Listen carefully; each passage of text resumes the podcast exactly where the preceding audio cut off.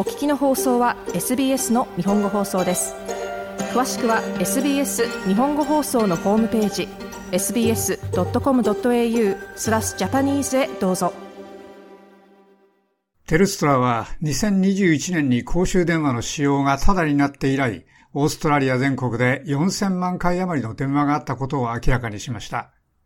それらの電話のうち25万回以上が緊急サービスへの電話で、改めて脆弱な人々にとっての公衆電話の重要性が強調されています。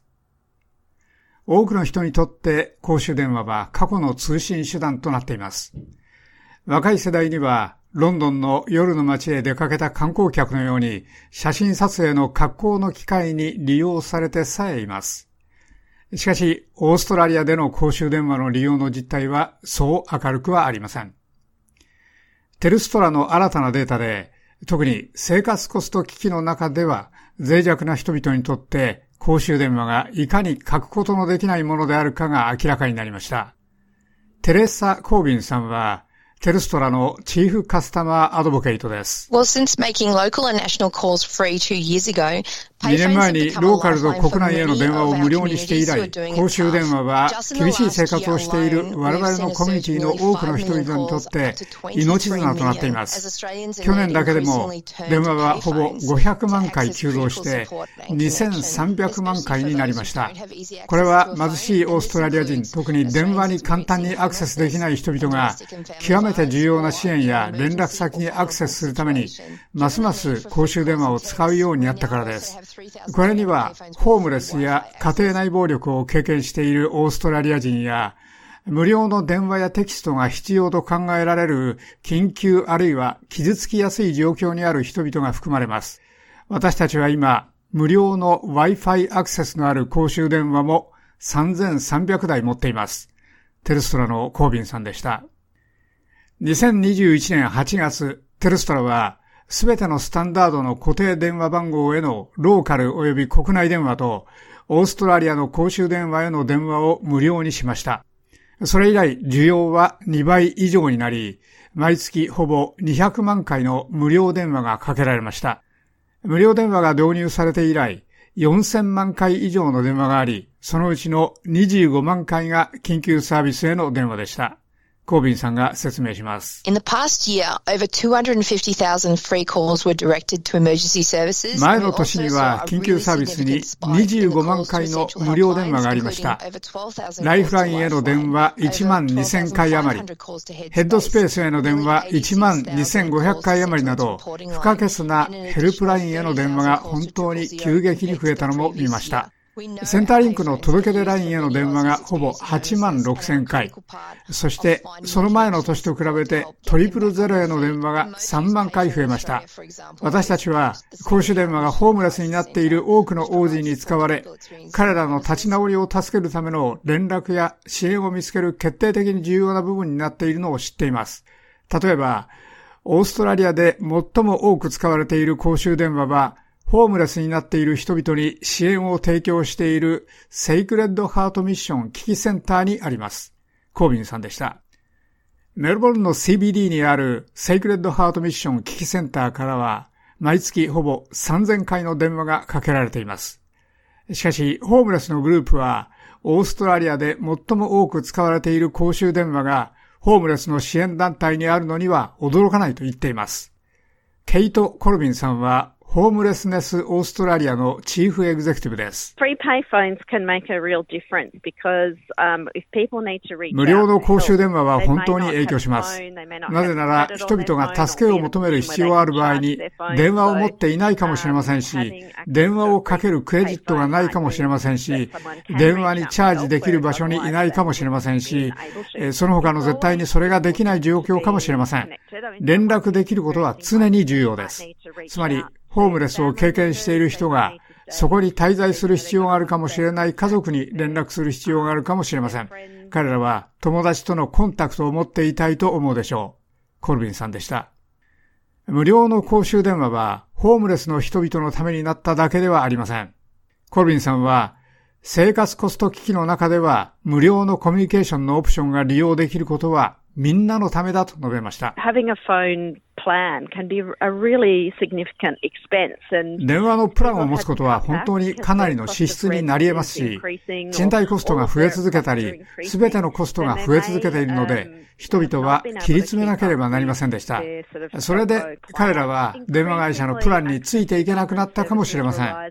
ますます政府のサービスへのアクセスはコンピューターへのアクセスがあってビジネスをオンラインでできることに頼っています。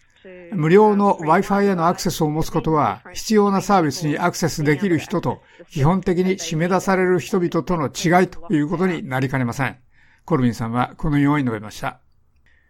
地方のコミュニティ内での公衆電話の重要性が大きくなっていることも、最も多く使われている公衆電話の位置に反映されています。セイグレッドハートミッション危機センターに次いで、最も多く使われている公衆電話の5カ所はノーザンテリトリーにあり、主に地方とファーストネーションコミュニティで使われています。また NT シェルターが発表した画期的なレポートは、アリススプリングスのホームレスの人々の50%は12歳から14歳の若者たちであることを示しています。NT シェルター地方コーディネーターのアニ・テイラーさんは、テリトリーのリゾーシズは需要についていけないと述べました。私たちには本当に毎日フロントラインで働いていて、人々を支援しようとしているメンバーがそこにいます。しかし、残念ながら、彼らは人々に帰ってもらわなければなりません。そうしなければならないのは、彼らにとっては本当に辛いことです。単に人々を支援する処理能力がないために、人々がサービスを受けられないのを見ています。また、残念ながら、ここ、ノーザンテリトリーでは、ホームレスの率が全国平均の12倍なのにもかかわらず、私たちは人口をもとに連邦政府からの資金手当を受けています。ですから、全国平均の12倍なのにもかかわらず、私たちは住居とホームレスのための連邦の資金手当の1.3%しかもらっていません。テイラーさんでした。クリスティ・マクベイン地方開発省は、公衆電話は地方や遠隔地のコミュニティで暮らしている人々には不可欠だと述べました。地方のコミュニティが電気通信へのアクセスを持つのはものすごく重要です。そして私たちはコミュニティ全体から公衆電話が姿を消しているのを知っています。しかし、私たちのコミュニティは絶対にそれらを必要としています。そしてそれらが無料で提供されているのを見るのは素晴らしいことです。シティとブッシュの間のデジタルの格差は巨大です。そして大変多くのコミュニティが自分たちの Wi-Fi を持つ余裕や能力に難があるのを知っています。ですから多くの人々が地元の図書館に行っているのを見ています。これはそれらの人々が必要としている連絡能力を支援する別の方法を提供するでしょう。マクベイン地方開発省でした。マクベイン地方開発省は、地方のコミュニティで公衆電話への依存度が大きくなっているのは、ブッシュではどれほど多く連絡能力の問題があるのかを反映していると述べました。連絡能力の問題はもはやあれば嬉しいものではありません。それは絶対に必要です。そしてそれがビジネスを拡大または成長させるためであろうとなかろうと、在宅勤務やオンライン学習であろうとなかろうと、あるいは単に家族や友人と連絡を保つためであろうとなかろうと、それは今や私たちの暮らし方には不可欠です。そして私たちは携帯電話のブラックスポットに対処するためと連絡能力の問題に対処するための両方のためにオーストラリアの地方部につぎ込む金を確実に増やす必要があります。ですから私はアルマニーディ労働党政権が地方のコミュニティの強化を実現していることをものすごく誇りに思います。